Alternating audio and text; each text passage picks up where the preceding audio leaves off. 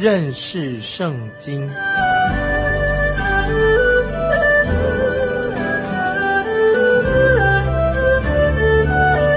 认识上帝的话，把上帝的话带到全世界。本节目是由认识圣经机构和环球广播电台联合制作，欢迎收听。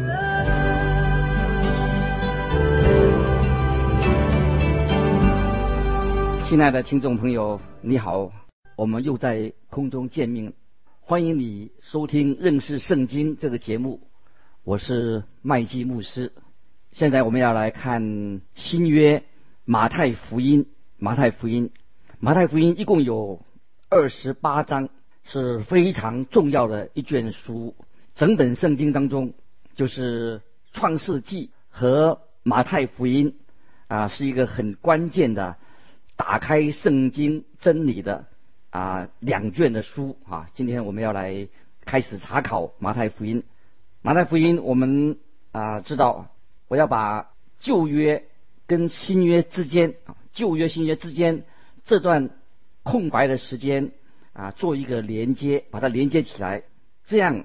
我们才能够更加的明白有关于新约圣经的真理。啊，我们应该知道。大概有四百年的时间，我们称为历史上哈，称为是一个空白的啊空白时间。因为在历史上，到这一这段时间里面发生了一些什么重要的事情呢？这一段时间所谓空白时间，是指从尼西米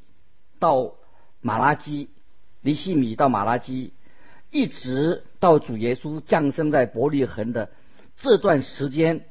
所发生的事，我们称为空白时间。在先知马拉基之后，大约有四百年之间，并没有啊神所差来的先知出现过，所以我们称为这是一个空白或者静默的时期，就是那个时候并没有来自神的直接的启示，一直等到一位名叫撒加利亚在新约时代。撒加利亚的祭司就在那一天，他在耶路撒冷祭坛的前面正在祷告的时候，神就差派他的天使向他宣告了，说施洗约翰有一位施洗约翰将要出生，而且这位施洗约翰将要成为主耶稣救主的先锋，救主要来的，他是先锋，那么我们才会。认识到这位施洗约翰，约翰在马太福音书里面啊非常的重要。即使在圣经里面啊，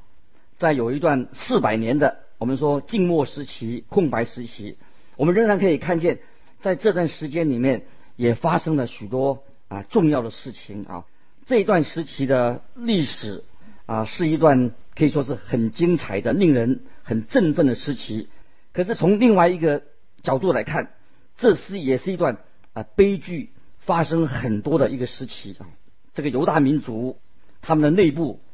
本身也发生了剧烈的改变。这个时代新的时代的文化跟旧约时代已经完全不同了。这个时候已经新约时代已经兴起了一些新的组织哦，新的派系，并且发生了许多。啊，新的事情在新约与旧约之间这个几百年当中，世界的历史也是变化多端的。我们知道旧约圣经是终止终止于啊结束在波斯帝国的统治，那个时候是波斯帝国来统治当时的世界。同时那个时候埃及仍然是世界政治当中，它仍然是一个强权啊。在新约旧约之间啊，这两个强权的国家也慢慢的啊逐渐没落了。所以世界上的强权的强国从东方慢慢的转变到了西方，是从东往西移动。这个就是说，从亚洲地理上从亚洲转移到欧洲，从波斯移转到希腊。所以在新约时代一开始的时候。新兴的强权是什么？就是当时的罗马帝国啊。那个时候他是世界上的统治者啊。接下来我们就把这个四百年这大段这一大段的所谓静默时期、空白时期这段期间的大事记啊，我们它的其中的兴起衰落啊，我们做一些简单的啊提醒。主前四百八十年啊，四百八十年，波斯王薛西斯啊，波斯王薛西斯啊一世啊。这也称为他名字，另外也叫做大流士王。大流士王在温泉关打败了希希腊人，但是后来他又在萨拉米另外一个战争当中，他被打败的啊。事实上，人家说，因为那是因为气候的缘故而被打败的啊。这个时候，东方的强权慢慢的从这个世界强权当中都退下来了，哦，他们落幕了。在主前三百三十三年啊，三百三十三年，从西方出了一只所谓的山羊啊，这个山羊就是但以理书第八章所提到的长着大脚的公山羊啊，这个就是指什么？指这个希腊的亚历山大帝。那个时候他是统领的希腊联军啊，在伊苏斯战役当中打败了波斯人。接着我们看主前三百三十二年，亚历山大大帝他在他去过耶路撒冷，哦，也就是先知但以理提到有关于他的预言，因为他因为这个缘故，他就是没有攻打耶路撒冷，所以耶路撒冷是当时他少数的他没有进攻的城市之一。在主前三百二十三年，亚历山大帝他往征服波斯的途中。他去世了，虽然他想把他的国权扩张到版图扩张到波斯地区啊，此后东方和西方啊这些地图啊都是由他属下的四个大将分别来统治和管理。主前三百二十年啊，有个人名叫特勒密苏特啊，特勒密苏特，他把犹大地并入。了埃及的版图，主前三百一十二年啊，有一位叫做塞琉古王啊，他建立了西塞地王国。西塞地王国，他就是啊现在啊现在的地方叙利亚，他想借着攻打犹大，让这个犹大变成叙利亚跟埃及两个国家的战场。犹大它是一个小国家啊，所以他们这个时候已经变成了呃这两个。呃，国家的叙利亚跟埃及两国的战场啊，变成一个啊缓冲的一个小国家。接着看主前两百零三年啊，又出现一位叫做安提亚库啊，安提亚库大帝啊，他攻打了耶路撒冷。在这个之后，犹大国啊，犹大这个小地方啊，就受到叙利亚的影响。又在主前一百七十年，有个人名叫安提阿库第四代啊。安提阿库第四世啊，他的名字叫为叫做艾比法尼斯哦，艾比法尼斯哦，安提阿库第四世艾比法尼斯哦，这个人哦，他就攻下了耶路撒冷，他破坏圣殿，在但以理书八章九节，但以理书八章九节啊，当中会称他这个叫做小角小角，他被称为犹太历史当中的尼禄啊。啊，认为这个人啊非常的凶残哦，所以人家称他作为犹大历史的尼禄啊。主前一百六十六年啊，有一个犹太人的祭司马提亚，他发动对抗叙利亚的统治。这个时候，他们称哦，这个人叫做犹大马比加王朝的初期啊，这是犹大马比加王朝兴起一个新的王朝，由犹太人来负责的。或许这段时间是以色列民最痛苦的时期，但同时这个时候的犹太人表现的非常的勇敢，非常的啊坚强的一个时代。所以犹太人马比加啊，他的名字啊，这个犹太马比加啊，这是他的名字，他的外号叫做铁锤啊，铁锤的意思。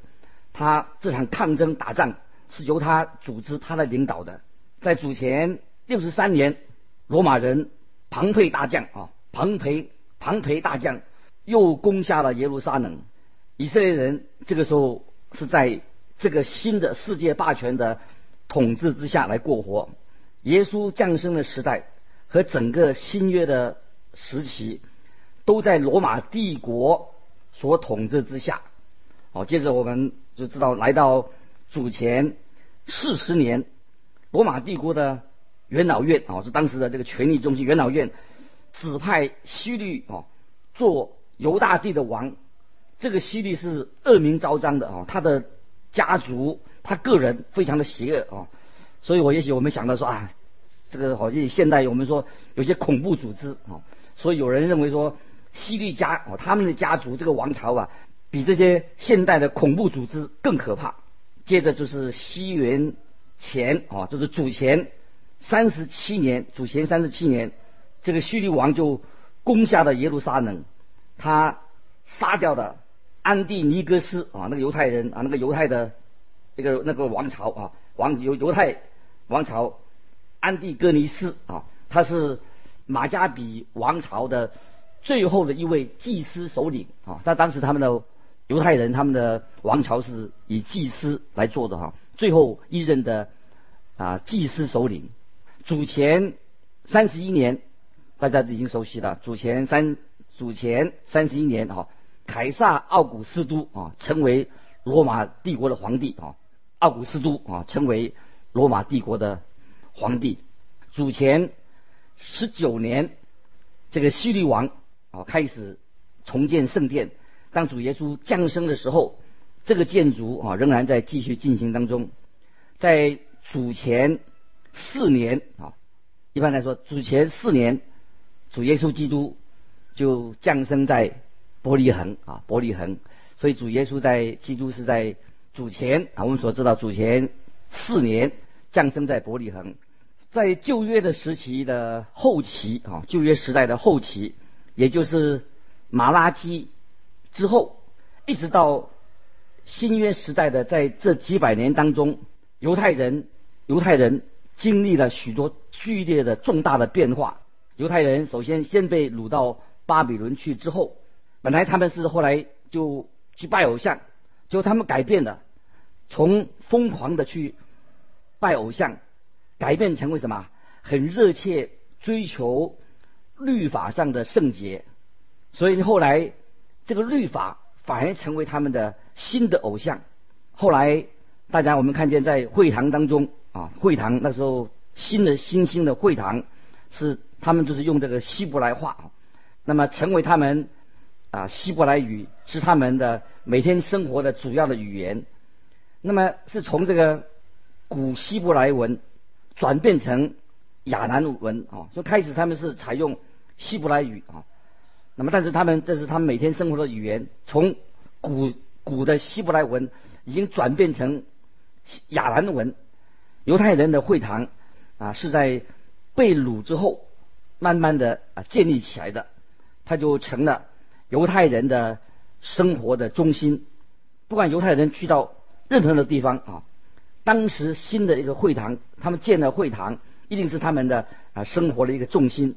在这一群人当中，犹太人当中就兴起了啊，开始了几个新的党派、新的组织。这个只有在新约时代才被提起的，在旧约时代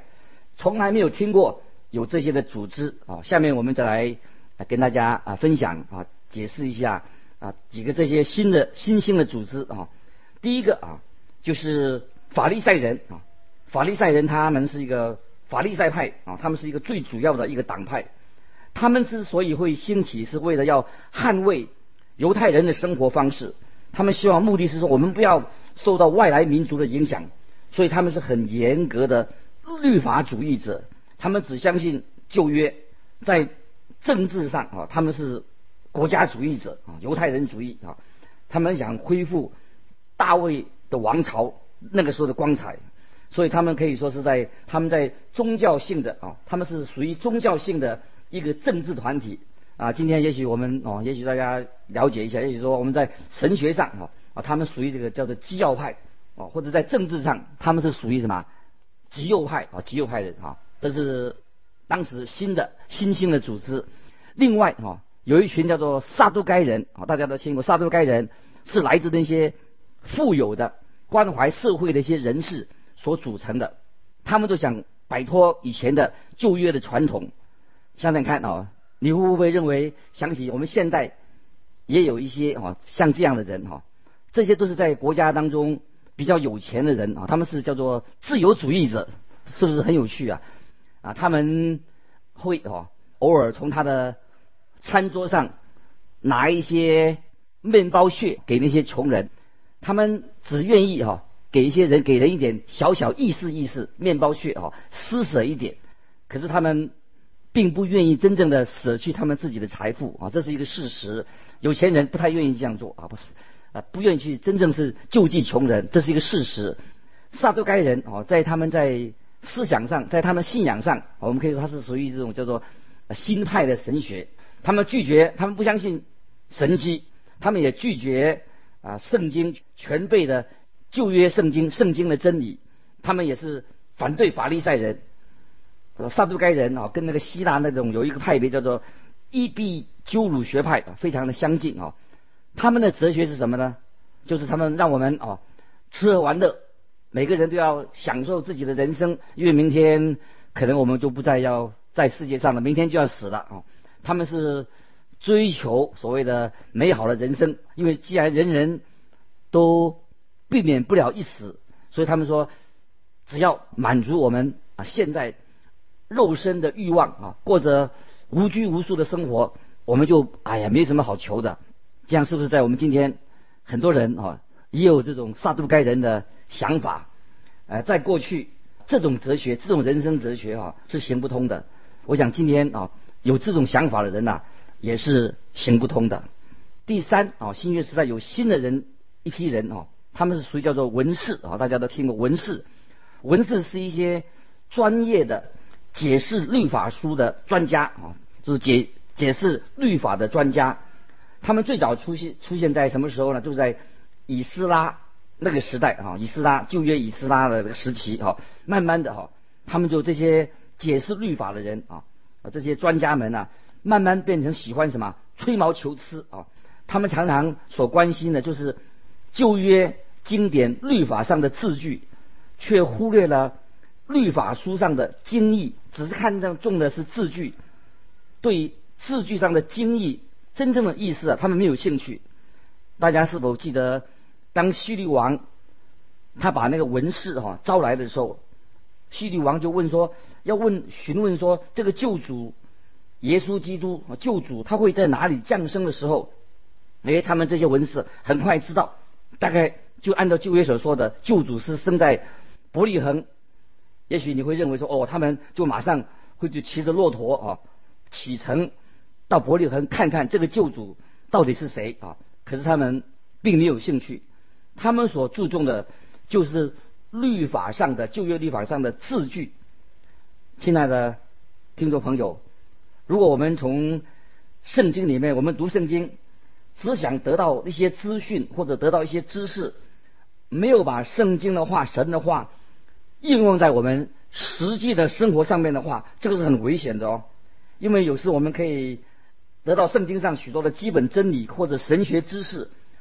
可是没有让神的话进到我们实际的生活当中来管理我们的生活的话，那个就是像啊这些文士就是这一类型的人哈。今天也许我们碰到有些人看起来这人好像很顽固啊，他们可能是呃某些或者说我们说基要派的人士啊，他很顽固啊，他们很喜欢什么就是强调一些无关紧要的那些论点。他们有时把人搞得头昏脑胀哈。我们知道啊，神的话当然是非常重要的，也是我们要很佩服、要信服的。但是更重要的是什么？就是如何把神的话、神的教导应用在我们每天的生活里面。我们怎么样传扬神的话？不是在争辩那些无关紧要的小论点。在新约时代，还有第四种人啊。我们说，就是大家都知道，圣经里面新约的时代有西律党、西律党人。希律党是当时在耶稣的时代啊才出现的一个政治的党派，他们在政治上是一种哈，基本上是一种投机分子啊，他们很想拥护那个当时的西律王朝的政权，因为他们希望哦保得他们自己的利益，从中得到许多的好处啊啊！现在我们啊继续来啊讲到在两约啊新约旧约之间啊，虽然没有从神那里来的直接的启示，但在这个时时期里面，仍然有许多的啊我们所谓的宗教文学的创作跟作品，在主前。二八五年啊，到二四七七年之间啊，二八五到二四七年之间啊，在埃及的亚历山大啊，埃及亚历山大啊，旧约的圣经啊，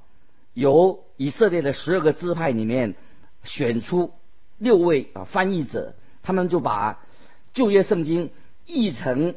希腊文啊，他们所翻译出来的这个旧约圣经被称为叫做。七十四译本，七十四译本啊，这个译本也曾经被啊使徒保罗跟主耶稣自己，他们也引用这个七十四译本的这个旧约圣经。同时啊，旧约他们也有说旧约的中啊，有叫做次经啊，所谓旧约的次经，也是在这个时候完成了一个新的啊宗教作品。这个次次经啊，叫做次经啊。一次两次次次经，一共有十四卷书啊，它是一个宗教的作品，但是却没有由圣灵直接启示的一个印证。另外还有两本书啊，两本这个啊宗教的书啊，称为叫做伪经啊，伪是伪造的伪伪经啊，呃，那个就是叫做所罗门诗篇和以诺书啊，所罗门诗篇以诺这两本啊。他们就借用这个旧约圣经的人物来命名，但是这两本书也看不出有直接呃从圣灵来的证据啊，所以他们也是假假借啊所罗门跟以诺啊，所以没有证据说这个就是以诺跟所罗门啊所著作的。虽然啊我们看到在这个时期里面呃没有神啊，他直接向人启示，向人说话。所以我们称这段时间这四百年啊，称为说神的啊，他静默时期没有直接的启示，但是很明显的，从神的心意来看，这段时间也是要预备世人等待迎接基督的耶稣的降生啊。犹太民族、希腊的文明以及罗马新的帝国，跟那些东方的民族，他们这个时候都很热切的。期待着有一位救世主降临，就是像保罗在加拉太书第四章第四节所说的，四章四节所说是什么？极致时候满足，时候到了，所以这是预备耶稣基督救主的降临。所以在新约